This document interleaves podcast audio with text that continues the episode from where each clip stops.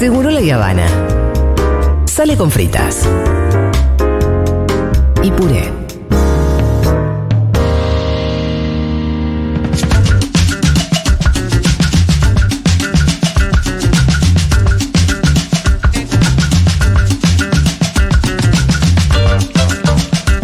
Esta es la columna sin columnista, la verdad. Yo estoy un poco cansada de que esto se repita. Sí. Pero no, me Uno tiene que, bien, presentar la porque- columna de Fede Vázquez y Fede Vázquez no está. Y llega de repente. Cuando él se, le- cuando él se le antoja, ¿no es cierto? Hola Fede, ¿qué tal? ¿Qué tal? Me pareció que era mucho que hubiera, Va- muchos Vázquez, ¿no? sí, mucha familia. papá lo desperté. No, ¿Cómo, cómo, cómo, Rita? A papá lo desperté. Fede, Porque te- se durmió en, en el medio del trabajo. Uy, sí, la puta vos madre. sabés que llamó mucho la atención tu siesta, sí. acá en el sofá del- de la radio. Y a mí me llamó la atención que llamara la atención, porque en realidad las siestas de Fede fueron muy habituales. Años atrás se echaba una siesta por día en este mismo sofá. Después cuando nos profesionalizamos como radio en No, un dejamos momento, de hacer. dejaste de, de echarte una Te voy a decir siesta. lo que pasó. Pero cuando entró Sayat, boludo, Sí, fue que es raro. un ¿no? periodista serio, ¿entendés? Serio dormir la siesta. Eso es ser serio. Y, y el chabón te vio ¿Sabes ahí quién dormía porque siesta estaba todos los roncando días? fuerte. ¿Sabes quién dormía siesta todos los días? Winston Churchill, no sé, Fede, ¿con quién te vas a comparar? Gente muy importante. ¿Cómo quién? Perón dormía la siesta todos Ajá. los días. Es verdad. Esperen. No, no, la puta. madre. ¿Qué pasó, Rita? interveni- ¿Qué? Em, ¿Qué era lo que.? Ah, sí. Em, eh, yo estaba dormida a la mañana y nunca me quería despertar. No, no. Eh, sos una Tal para vagoneta. cual, sos realmente. una vagoneta. Y siempre papá me, me despertaba, me despertaba, me Sí. despertaba, me despertaba. Y, a- y ahora fue al revés, me Ustedes dos, vos. por ejemplo, nunca me vieron dormir a mí. No. ¿Viste? Qué loco eso, ¿no? Pero eh, te voy a explicar lo que pasó hoy. No, no suelo dormir la siesta como dice Rita, que me está medio patronal lo que acaba de ser, ¿no? Sí, sí, te metes. Sí. En medio del trabajo resaltó. Sí. Bueno, eh, se dio una situación muy particular. Sí. Le pasó a otra persona acá en la radio, Ajá. lo mismo que a mí. Sí. Yo almorcé una Uh, polenta La polenta de Salgado de Alimentos. Les mandamos un saludo especial, les agradecemos por los almuerzos de todos los jueves. Muy rica. Muchas me calorías, dormí, pero como si tuviera somnífero el, el plato. Sí, sí, sí, muchas calorías. Empecé a, a- a- a no poder abrir los ojos. A Mau le pasó lo mismo y, ¿Mau también durmió la siesta? sí, ¿En el sofá de Mau? Pará, Mati, Mati Monsolán dijo, lo único, no se pueden resistir cuando se les cierran los ojos, tienen que dormirse Sí. una micro siesta y seguir adelante en vez de intentar caretearla. Perfecto. Sí. Mau durmió en el sillón, pero, pero del sofá del otro lado. Sos la dueña vos, de verdad, ¿eh? ¿Que ¿Por eso vos te viniste a esta? Sí. Porque el otro estaba ocupado por y Yo le hice caricias. Ay, qué suerte tiene O sea, vos a Mau le hiciste caricias y a mí me viniste a despertar con un sopapo. Así vine, así vine, así, mira, ¿Cómo le hiciste? ¿Cómo, cómo, eh? así. Ya. Rita, los oyentes no te pueden ver. Bueno, Pero vamos a ver qué, qué- cómo hiciste. Se, se pone en un rincón del estudio, toma como carrera, ¿Viniste con carrera? No, sigilosamente, sigilosamente. Ah, no, dale. Ah, no, sí. sí, corriendo y saltó sobre, sobre mí. Y, alguien me- te y tenía que despertar, Fede. Nadie se animaba acá en la radio y ya era una No, lo que vergüenza. iba a decir es que lo que hasta ese momento todo fue culpa de Mati, que él dijo, duérmanse una una, siesta". una siestita, que es mejor que estar aguantando el sueño. Sí. Eh, Un sueño que nos estaba tirando. No Sí. podíamos, estábamos tratando de trabajar los ¿Y dos. te despertaste productivo? Sí, el tema es que Ma- Mau durmió 7, 8 minutos y se despertó y siguió. Yo dormí, me dijo- según me dijeron, 40. Sí. Entonces ahí hubo una diferencia, digamos. Pero bueno, ¿Y la columna la hiciste? por supuesto. A ver. Bueno, vamos. Vamos. Sí, claro. Bueno, tenía preparado otra cosa, pero dado los acontecimientos de la Sí, fecha de sí. conocimiento, no todavía oficial. No, no es oficial, no es oficial. Tal vez está toda la Argentina comiéndose una curva, Puede ser. pero bueno, entramos dentro de eso, ¿no? Eh, se conoció la, la fórmula, una fórmula que en principio, una de las fórmulas, ¿no?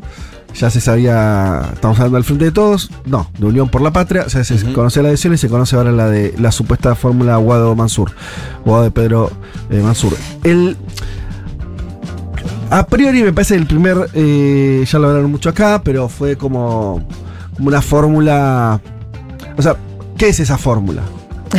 ¿No? ¿Qué es? ¿Qué es esa fórmula? Es la pregunta. A mí me parece que es, es lo que. Es una fórmula que por ahí refleja más o menos bien la Mm. situación que tenés actual. A mí por algún motivo me remitió a lo siguiente. Hace poco leí eh, eh, un libro muy recomendable de este, Juan Manuel Laval Medina, eh, Conocer a Perón. Lo escribe él habiendo sido secretario general del Movimiento Nacional Justicialista, una especie de encargado político de Perón, siendo muy joven él. Perón está en el exilio todavía, está volviendo, ¿no? Está empezando su retorno a la Argentina y el, hom- el armador político de algo que además se vincula con un proceso electoral como fue las elecciones del 73 fue Abel Medina.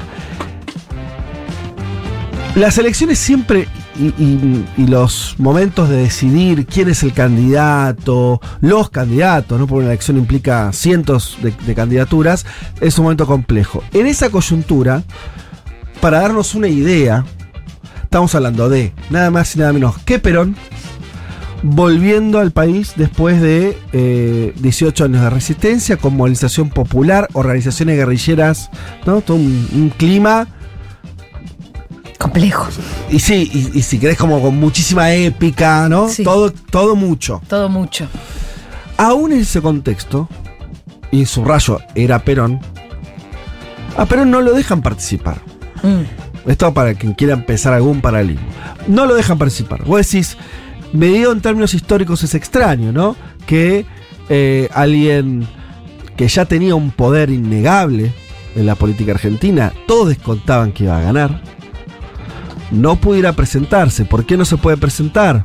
Porque el que era presidente de facto, Lanús, le hace una triquiñuela legal y con eso lo ata. Vos decís, ¿por qué? ¿Cómo, ¿Cómo no pudo desatar ese nudo? No pudo. Intentó, por ejemplo, que otras fuerzas políticas se plegaran antes del proceso electoral, se plegaran un pedido de que no haya proscripción frente a la figura de Perón y no lo consigue. ¿No? Y hace una serie de maniobras que le salen mal. O sea, Perón quería ser candidato y no puede. Ya tenés un- una, una primera debilidad. Perón tiene que ensayar entonces qué hace al no poder ser el candidato. Y tiene que poner a otro. Termina poniendo, como sabemos, a Cámpora. Y Perón a la distancia, Armando. Digo, una cosa muy compleja. Sin mail, chicos. Ni WhatsApp. No, claro, por eso era muy importante las personas en las que confiaba. Claro, con las Sí. que se sentaban a hablar. Claro, además el tipo ya muy grande que no, no, no iba y venía. Él estaba en Madrid, después vino un tiempo a la Argentina, se volvió a, ir a- a España. Eh, y ahora bien, además de eso, eh, aún así, es un cierre complejo. Nadie queda del todo conforme dentro Mm. del peronismo. A Cámpora se le cuestiona el día del minuto cero, los sectores más. eh, eh, eh, si bien, de, de hecho, lo- el- es lo que sostiene la Medina, que, que Cámpora no era un delegado de la izquierda peronista, pero así es leído. Entonces ya todos empiezan a funcionar a partir de esa lógica, la cual no era cierta, pero así se impone en la realidad. Muchas veces la política pasa eso. Eh, empieza Perón con Abel Medina a ver cómo compensan en cada uno de los territorios, ¿no? Con todos los sectores, el sindicalismo, la juventud, los peronistas más tradicionales, una cosa compleja. Yo insisto, era Perón. Y vos te decís, ah, Perón agarró con el codo, hizo así, borró todo, empezó a escribir lo que se le cantó el culo, ni en pedo. Ni, de cerca fue así. Solamente para marcar un punto uno que es, cualquier situación electoral, sobre todo cuando estás en desventaja, ¿sí? Una cosa es Perón, no sé, en el año 52 en la Argentina, ¿sí? Una cosa es Cristina en el 2011 en la Argentina. Quiere decir, se podían caer en todo, porque tenían mucho poder, no tenían contrabalanceo interno dentro del, movimiento eh, y una circunstancia política donde manejaban un montón de resortes. Ahora, cuando los liderazgos, por más grandes que sean, están en una situación de mayor debilidad, todo se complica. ¿Sí? Ahí tenés un ejemplo histórico muy clarito. Tanto se complica que eso además salió mal. Perón quería que el otro entendía que, que era un pasaje, bueno, sos vos porque no puedo ser yo. Y eso se entendió a media del otro lado. Y después, mm, que renuncie, no renuncie. Un tipo que era leal a Perón. Se complica. Las cosas son complejas. Eh, Eso me parece el primer dato. Hoy, Cristina no es Perón, primero. Cristina no tiene tanto poder como. O sea, Cristina tiene poco poder hoy. Hace mucho que tiene poco poder. Esa es la realidad concreta y objetiva. Y sobre eso, el diseño de esta salida electoral hay que entenderla en ese contexto. Y donde un periodismo que todos lo dicen que van a perder, digo, lo más probable es que pierdan las elecciones. Bueno, es un. Es un. Es un Armar una fórmula para que lo más probable sea perder. Claro, no es que la armás para eso. No, no, Es pero la armás sabiendo eso. Claro. Entonces eh, todo es complicado. Me encontré hace poquito eh, eh, trabajando para esta columna con una nota. A veces en las coyunturas creemos que todo cambia muy rápido. Una nota que es de noviembre del año pasado, o sea, ya hace un siglo en términos políticos. Ujú. Ustedes recuerdan, en noviembre del año pasado no había pasado ni la sequía, ni la escalada inflacionaria. Más había asumido ya el Ministerio de Economía y venía bajando la inflación. ¿Sí? ¿Se acuerdan de ese contexto? Sí, claro. Bueno. En ese contexto, eh, hay una nota de Ibáñez, el periodista político, que dice que los candidatos posibles son Guado de Pedro y Daniel Scioli. Seis meses después, siete, Los candidatos son Guado de Pedro, Pedro y Daniel Scioli. Hay cosas en la política, viste, que parecen muy dinámicas. Bueno, también. Dicen no tanto. Y obviamente estaba Axel, número puesto para la reelección en la provincia. Ese es el esquema que tenés hoy. ¿Por qué? Porque no hay tantos esquemas posibles. No, lo que pasa es que el conejo, viste que hubo, se estuvo esperando el conejo de la galera, Bueno. porque eso fue lo que pasó en 2019 y ya como que te quedaste con un La poco idea de que la algo- idea de que el conejo en la galera siempre lo tiene Cristina y al final no había conejo en la galera. En la galera. No se resolvió con esa magia de un conejo lo en la del galera. conejo en la Había un galera. sapo en la galera. Sí, igual pensás que no es que siempre Cristina hacía eso. ¿Cuándo más hizo lo del que- Hola. ¿Cuándo Sí. más hizo lo, lo del, con- lo del- el conejo en la galera? No, esa fue la gran conejo en la galera. Sí. Nada más. Después, 2011 Por fue eso te ella- cité solamente el Sí, 2019. pero no, no Claro, hubo no, no es que muchas todo el tiempo es una necesidades. locura de Bueno, flash. pero vos, pe- pe- no, no, pero digo, eh, ante la dificultad pensás que se resuelve con conejo en la galera. En realidad electoralmente, pero después Cristina tuvo muchas otras salidas por arriba del laberinto. Sí, por ahí ¿Qué sé queda, la sensación de que la elección de Scioli también fue una. Viste, cuando termina eligiendo, como que hizo esperar, hizo esperar, hizo esperar hasta el último momento. Y Pero termina eligiendo lo que todos decían Sí, que había la- que la elección hacer. era La, la lógica. Claro, claro. Digo, no, no, no es que a veces cu- cuando también se juega mucho, se pone mucho en juego. Bueno, No se puede estar la cosa creativa queda a veces limitada. Te pone más pragmático. Sí, creo que acá todavía más. Después hay otra cosa que me interesaba comentar, que, porque creo que no lo hablaron, que es mm, Guado de Pedro, hace rato viene hablando como candidato a presidente. Guado de Pedro creo que junta dos cuestiones que son importantes, que junta la idea de la moderación y del vínculo con empresarios y el vínculo con gobernadores. Y que es alguien que representa a los sectores juveniles o más vinculados a Cristina y qué sé yo. Esas dos cosas no las junta otra persona. ¿No? Tiene, tiene esa cualidad. ¿sí? Es una cualidad única. Lo único dirigente que tiene esa cualidad es él. Y después, en la candidatura vice, eh, la elección de Mansur se lo recontracarga de ideología. Y yo quiero Mm. decir algo que es. A mí me parece que analizar política sin los números es un poco. un poco berreta. Yo les pregunto, ¿qué lugar ocupa Tucumán? Sexta, la sexta provincia, dicen. Claro. Entonces vos tenés provincia de Buenos Aires, Córdoba, Santa Fe, Capital Federal, Mendoza y Tucumán. Entonces, más allá de cualquier otra consideración que también se puede hacer, por supuesto, pero esta hay que hacerla, esta no la puedes dejar de hacer, es que puso a alguien que representa un lugar electoral muy importante. Pero además, de los que acabo de nombrar, vuelvo a repetirlo, provincia de Buenos Aires. Vos podés ir tendencialmente voto peronista. Por eso Axel se queda ahí, el conurbano y todo lo que quieran. Después viene Córdoba, opositora netamente. Santa Fe, probablemente más opositora, sobre, sobre todo en las presidenciales, en general. Capital Federal, ni hablemos. Mendoza, ni hablemos. La que aparece es Tucumán Ajá. Como provincia potencialmente favorable al peronismo, que en general desde la democracia para acá votó peronismo. Sí. No tenés muchos tucumanes, tenés uno solo. Entonces, no. Vos le estás dando ra- eh, una racionalidad.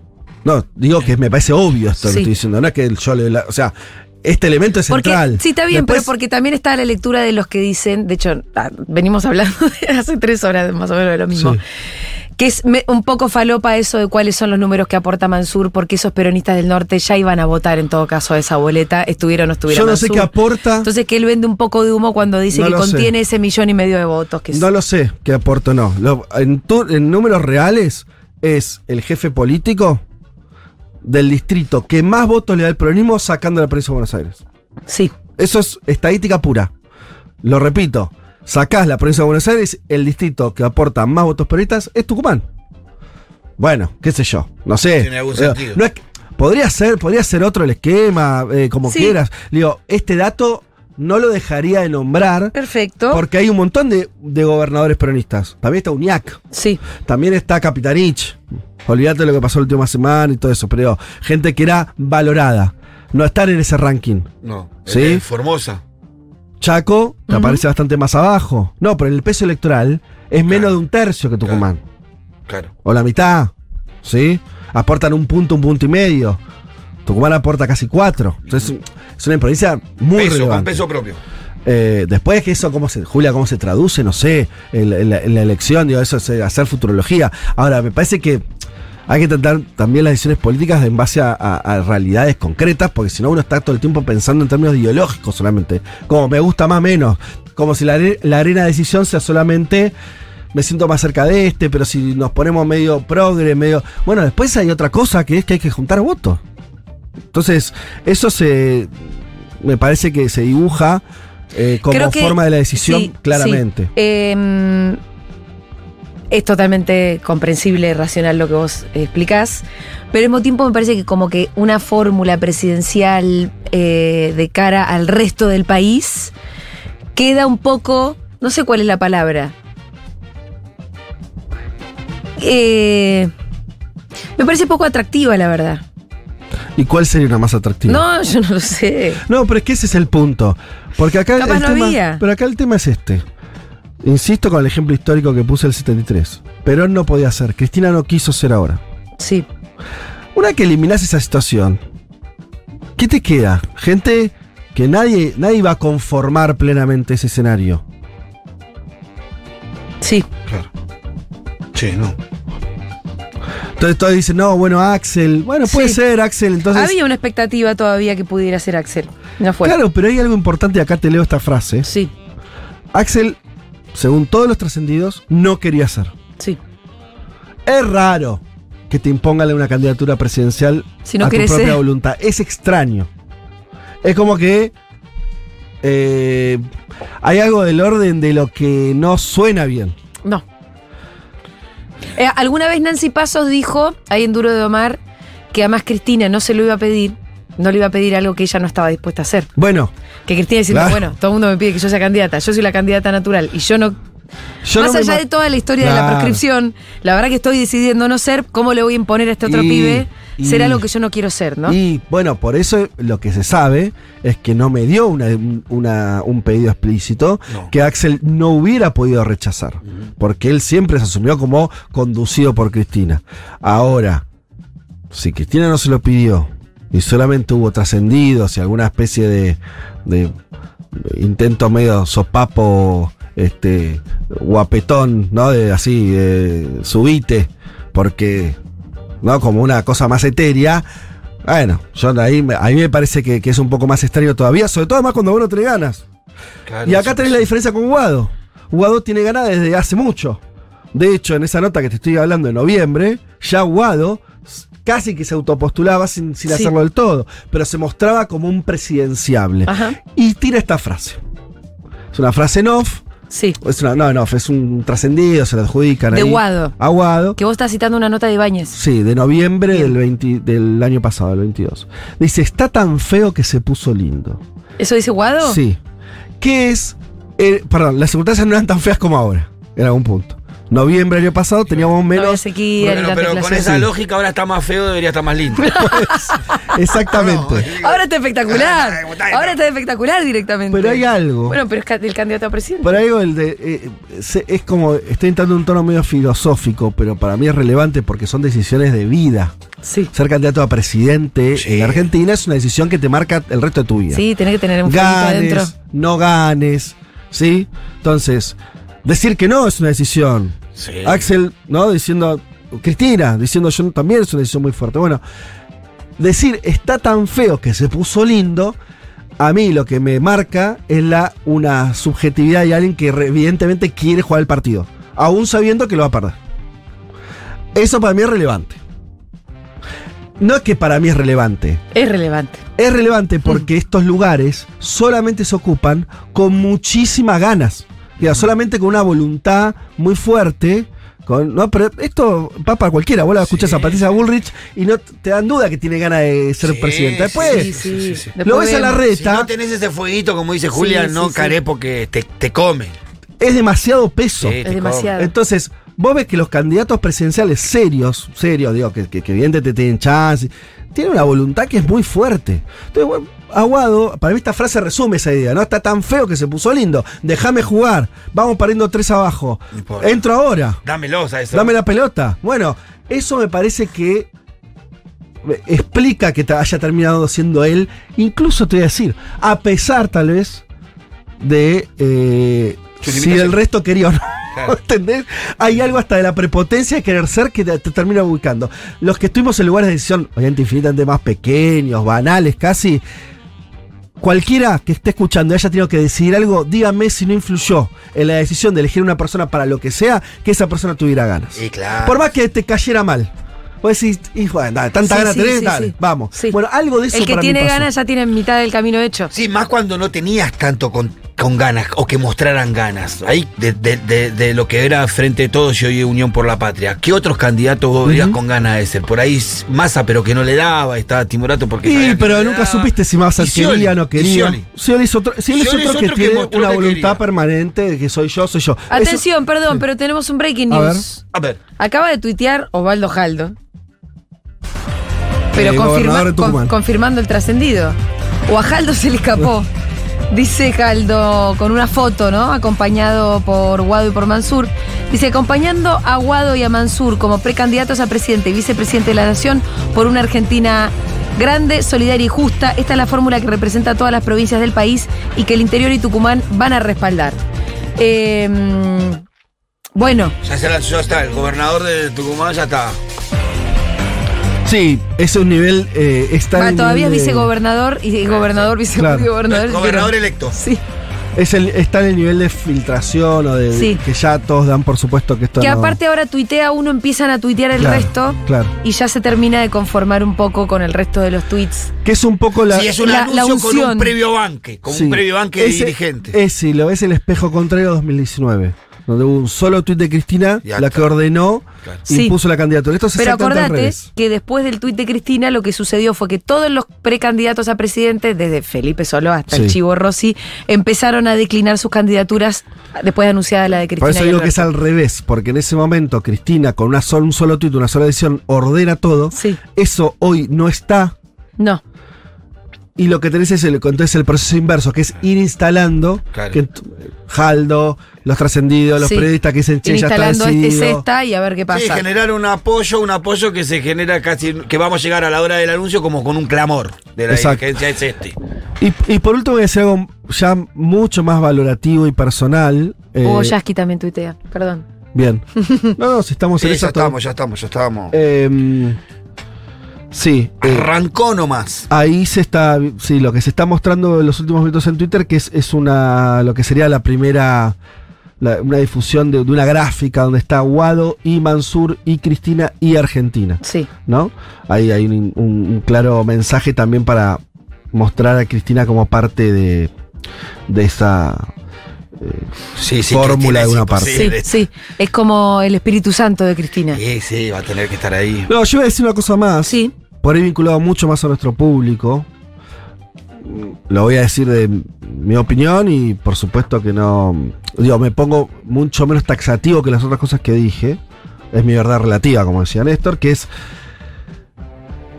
Hay una crítica Mansur que en general viene de. eh, de sectores eh, progresistas o feministas, ¿no? Hay, eh, existe eso. Sí, sí, claro. Cuando él fue, ¿se acuerdan ustedes? Cuando lo nombraron Jefe, de gabinete, Hubo todo un movimiento feminista ahí que. Que después creo que. yo vuelvo a esa situación, a ese recorrido, porque me parece interesante. Ahí hubo mucha crítica, Sí. mucho temor de que si eso, si él venía siendo alguien que había estado en contra del aborto, si él venía con una agenda en función de eso. Lo primero que hay que notar, digo porque es fácil en la red social, en todos lados, como esta idea de memento. Yo sigo opinando lo que opino, por más que la realidad me haya demostrado lo contrario. No, mirá, no funciona así.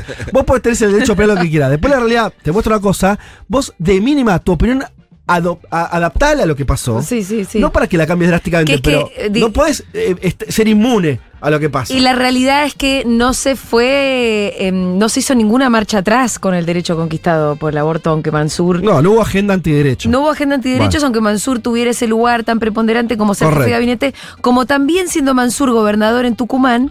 Las propias, yo me acuerdo, en ese momento sacamos periodistas tucumanas que nos decían, acá en Tucumán se están llevando adelante los, lo- lo- los abortos que se tienen que...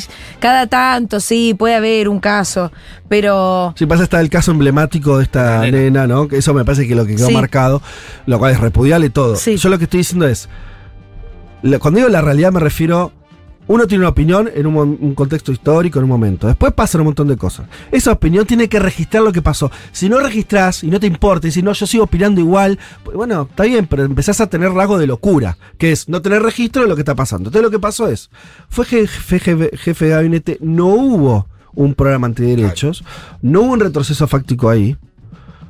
Te diría todo lo contrario en ese, en ese aspecto, en ese, como bien decís, se sostuvieron las políticas de, de diversidad, de identidad, de derecho a la interrupción del embarazo. Y digo algo más. Tiene mucho más poder un jefe de gabinete que un vicepresidente. Ah, sí, Sí, claro. claro. Entonces, Mansur no se preocupen. Mansur ya tuvo su momento de mayor Sí. poder que ya ocurrió.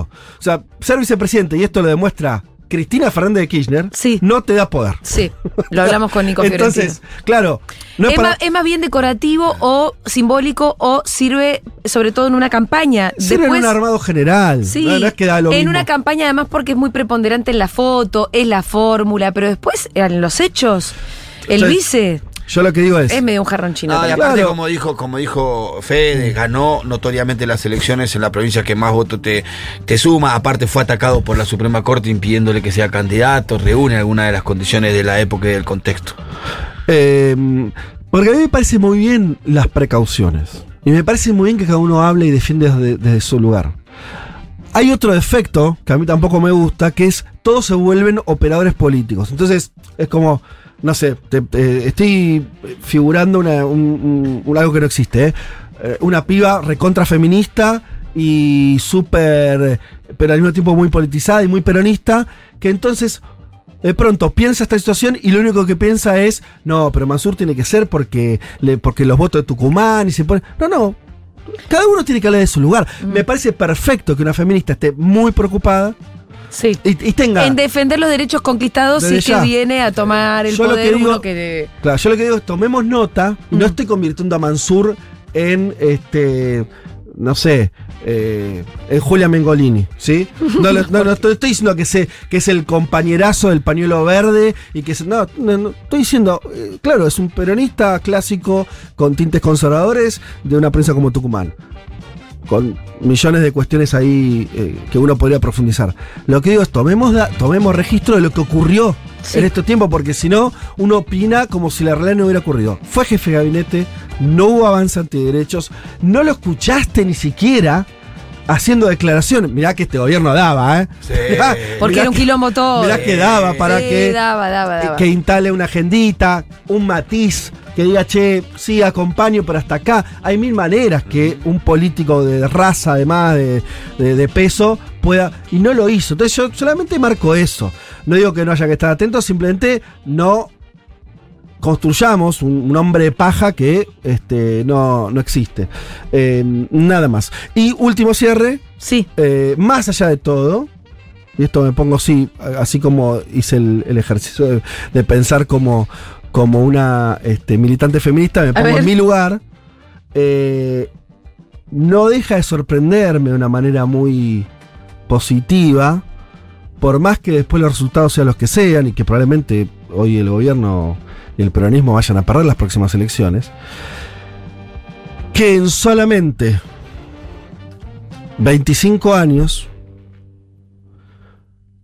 si no me estoy equivocando, Sí. 2003 dos- eh, fueron hace 20, si le agregamos 5 más estamos en el 98, ¿sí? 25 añitos hayamos pasado de ser una sociedad donde había que ir a la casa de Videla hacer un escrache, porque el tipo estaba en su casita, a que estemos por votar de presidente, para presidente, a uno de los fundadores de la agrupación Hijos. Eso me parece... Esta noche el Pitu te la roba esta. Yo sabe cómo te la- te la- Pero lo cito. El, No, pero no Pitu te- no te hay que dice, no, citar. no hay que citar, hay No, que sí, chorear las ideas. No, bueno, eso, eso me parece... circulan las ideas. Más allá de lo que ocurra, me parece... Pero no es que lo festejo como diciendo, wow, no lo puedo creer, sino, además de que es extraño, da cuenta de que tenemos un mejor país que hace 25 años. Digo, la verdad, que eso haya sido posible es bastante particular. Sí. Eh, sobre todo en un contexto donde la Argentina se corre a la derecha en muchos aspectos. Entonces me parece que hay una serie de, de elementos interesantes para pensar y para pensar más allá de esta elección, para pensarlo en términos más este, eh, de, de época, en momentos de, que nos permitan mirar para, para adelante. Digo, fuimos capaces como sociedad de pasar, de tener que tirar una piedra, en el mejor de los casos, y cuando no... De que- Huevos, de- huevos. huevo, o cuando no, que, que la policía te corra, porque tenías que ir a tocar el timbre a la casa de un represor para avisarle a los vecinos, che, este que vive al lado tuyo mató un montón de gente, esa es la situación, en medio de una sociedad que miraba por otro lado, a que el candidato a presidente sea el que estaba ahí. A mí me parece un- una, como dice usted ahora, una narrativa, un, un arco narrativo muy interesante. Aplausito cerrado para Fede Vázquez. Gracias, Fede.